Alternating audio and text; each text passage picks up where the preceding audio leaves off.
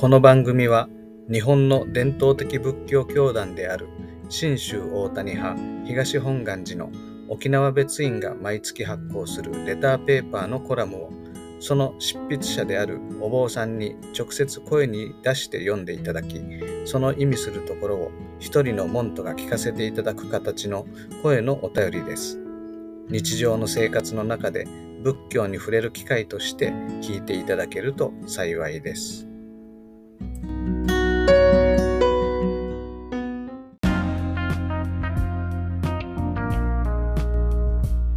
生活と社会と仏教。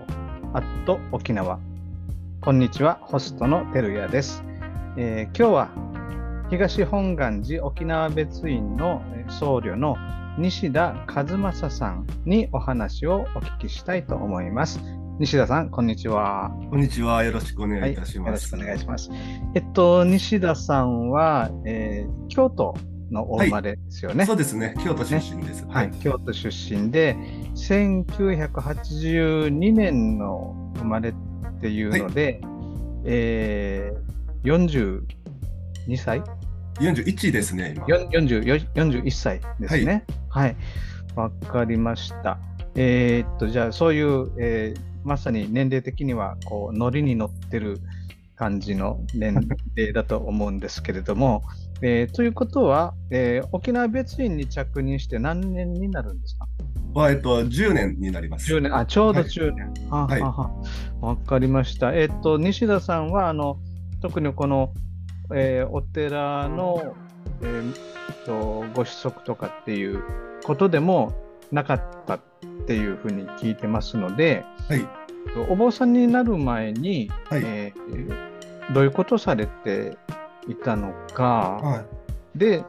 な何がきっかけでというか、どういう経緯でお坊さんになったのかっていうところを少し教えてもらっていいですか？はい、そうですね。えーっと、じゃあ、まあ、お坊さんになる前、どんなあの生活をしていたのかと言いますと、はい。あのーまあ、えっと、学生時代ですね、あのー中学校1年生から大学4年生まで、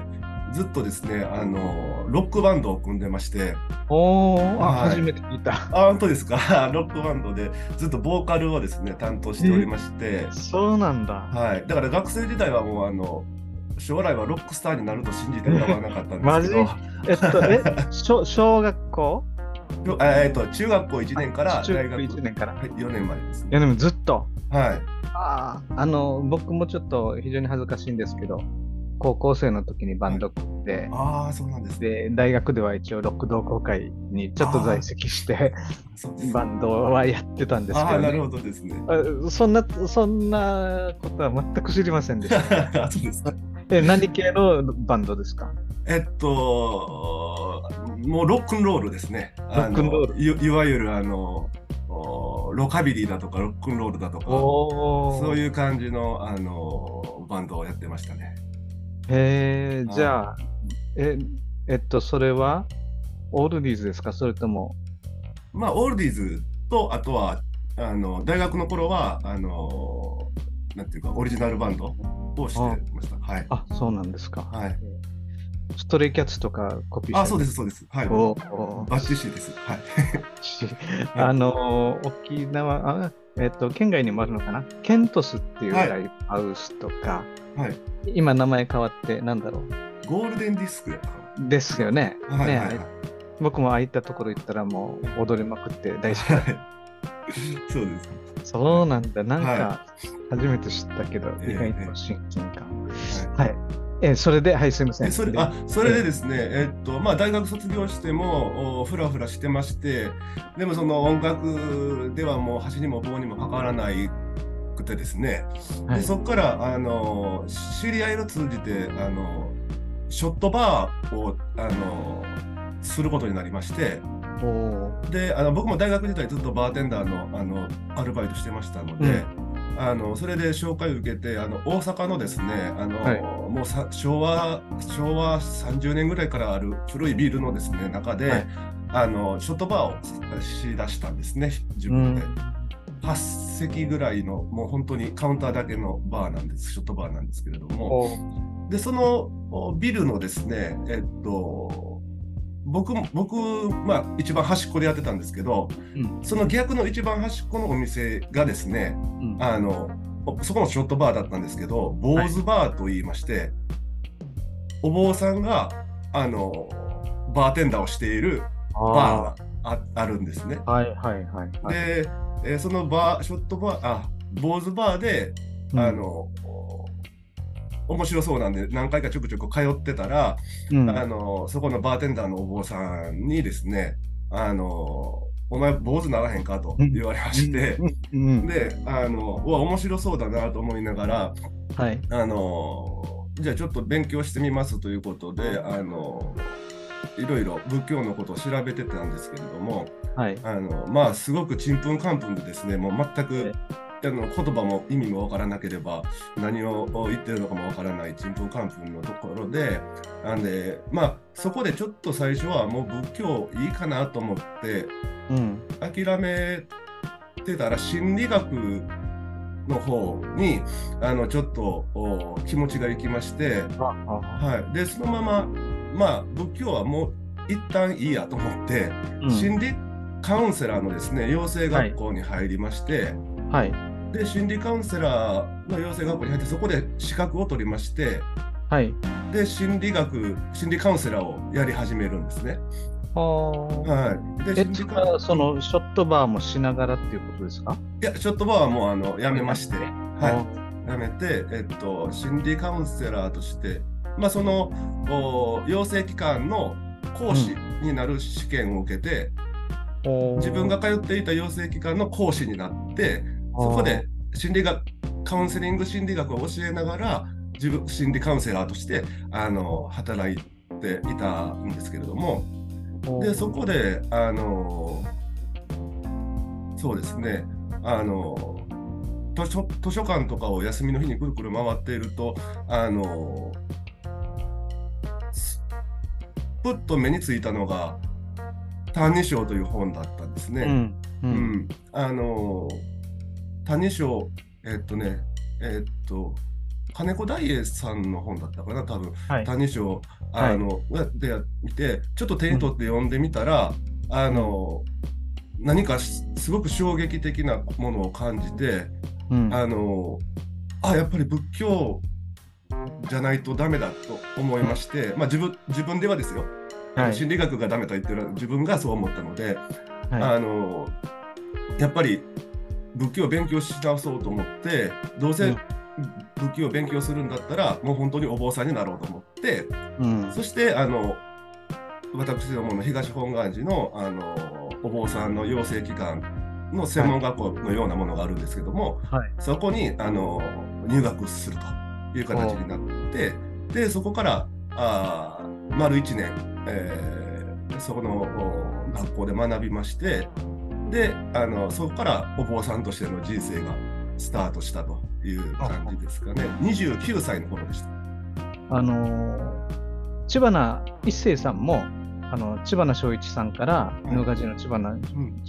正一さんから、まあ、その居酒屋で働いてた時にね、はい。あの、お坊さんにならんかと、はい。勧められたと。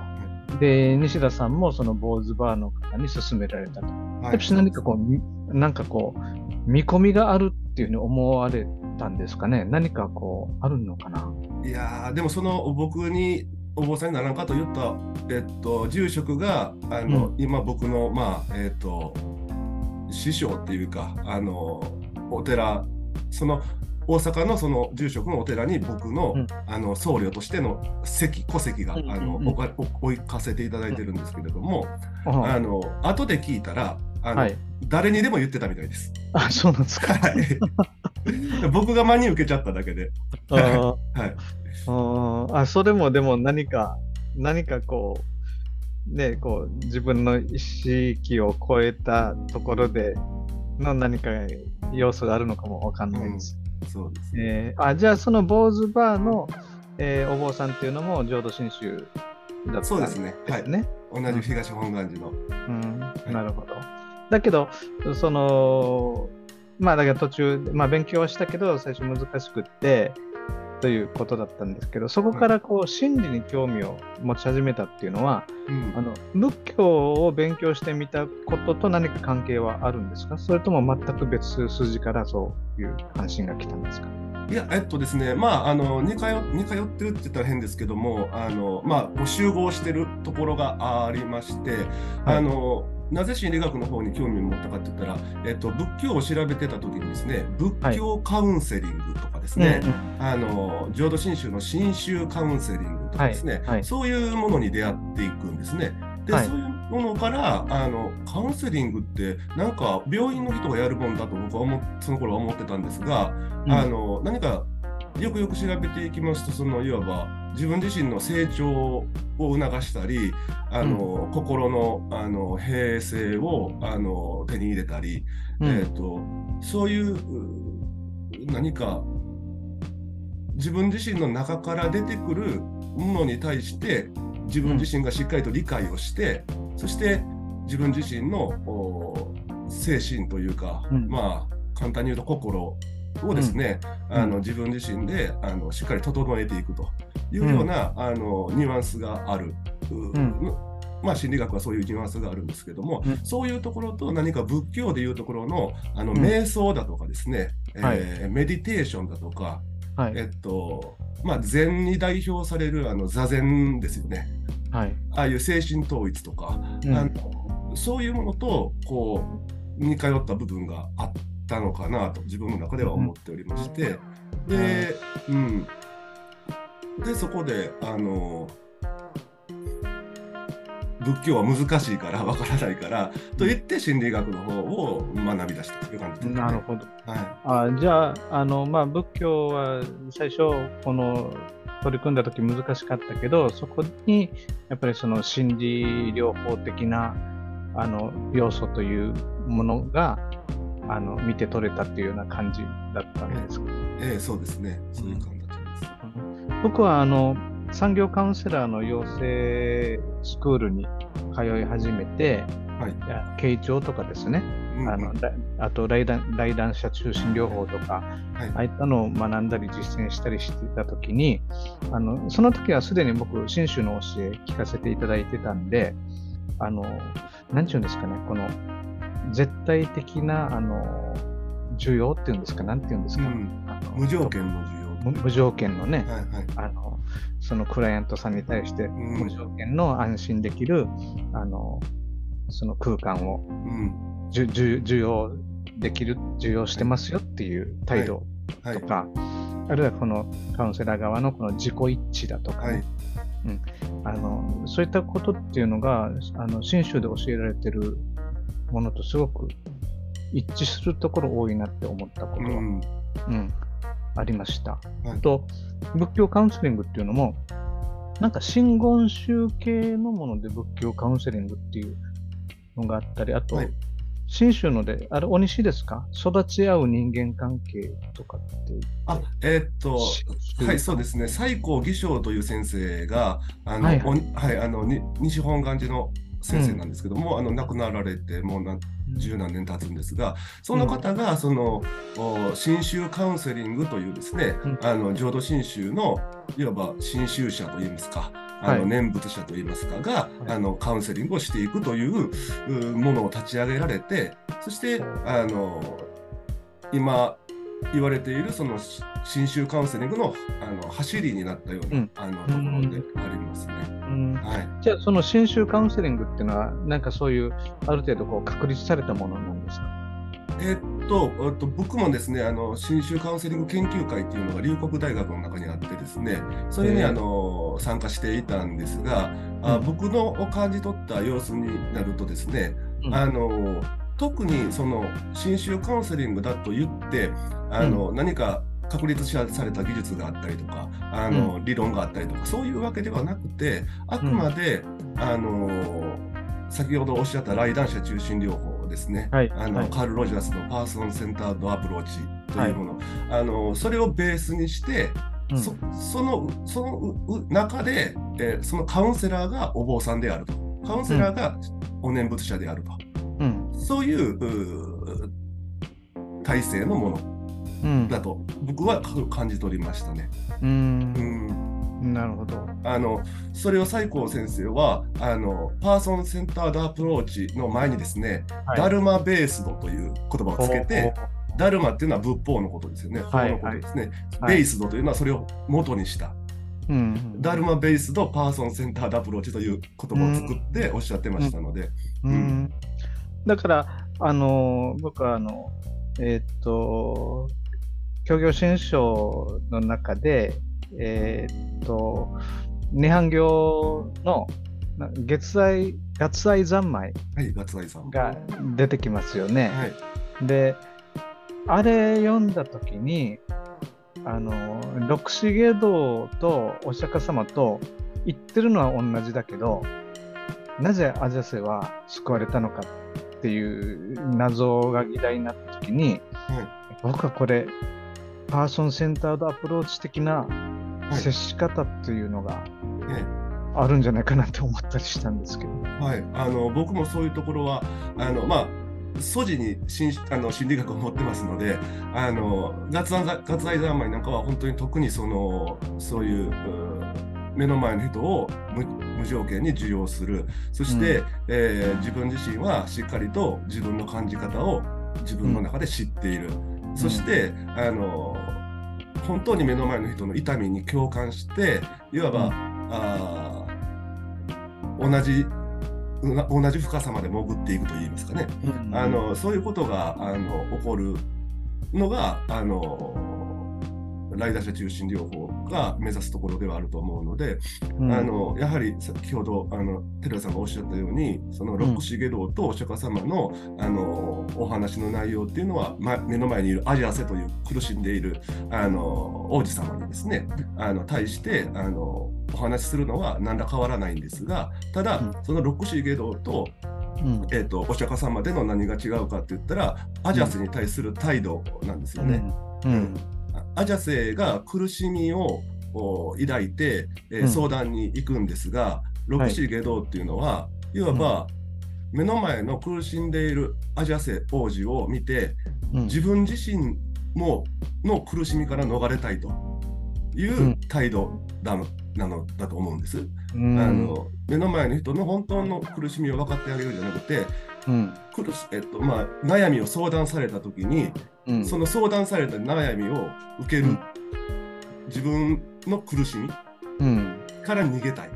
というような態度だと思うんですね。でもそのお釈迦様の月愛三昧というものに関してはやはり目の前のアジャセに対して、うん、そのいわば犯した罪であるとか、はい、その今起こっているアジャセの体への病気だとかそういうものに対してしっかりと真向かいになってどっしりとそこに座ってそして、目の前のアジャセとしっかりと向き合うそういう人間らしさ、うん、そういうものがあのお釈迦様にはあったんではないかと。それをガツ,、うん、ガツ愛三昧で読んでいるのではないかと僕自身も思ったりしますし、うん、あと例えばあの親鸞上人のお話でもあの、はい、有名なお話があってですねあの親鸞上人がですねあのお念仏を広めていった時にですね、えーはい、関東の方であの、うん、山伏がいましてですね、はい。はい、あのその地域を牛耳る山伏がいまして、うん、で山伏はですね、えー、親鸞上人が来てお念仏を広めることが面白くないんですね。うん、今まで自分のところにあの相談に来て皆さんみんながですねで自分にお布施を払ってですね、うん、あの敬って尊敬していたのに親鸞上人が来てからですねみんなそっちの方に行ってしまうと。ということでですね、あのその山口弁念はですね、あの親鸞を殺してしまおうとするんですね。うん、そしてあのいろいろ待ち伏せしたりいろいろするんですがそれが功を奏さずですね、うん、もう親鸞主任のところに殴り込みに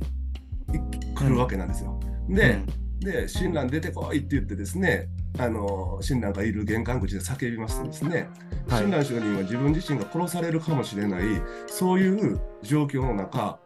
左も右もなくですねスーッとその山伏の前に出ていかれた、うん、そこでですね山伏はですねどうしたかというと鬱憤をですねずっと吐き続けるんですがそれがだんだんだんだんですね自分自身の悲しみの話になり苦しみの話になり、しまいには泣き出してですねあの、話話してですね自分の心打ちを吐露していく。そしてあの自分の持っていた武器を全てですねその場に捨ててですね親鸞上人に帰依していくとそういうお話があるんですけどもこういう親鸞上人の態度もあの、いわば合愛三昧ということ、うん、いうことができると言いますか？あのみたいですし、うん、あの心理カウンセラーのねその、態度条件というものにも重なってくるんじゃないかなと、そういうところでつながってるんじゃないかなと思ったりもしますね。西田さんのお話の途中ですが、このエピソードは一旦ここまでとし、続きは次回に持ち越します。次回は西田さんが「歎異抄」と出会った時に受けた衝撃とは？どんなものだったのかからお話が始まります。次回のエピソードもぜひお聞きください。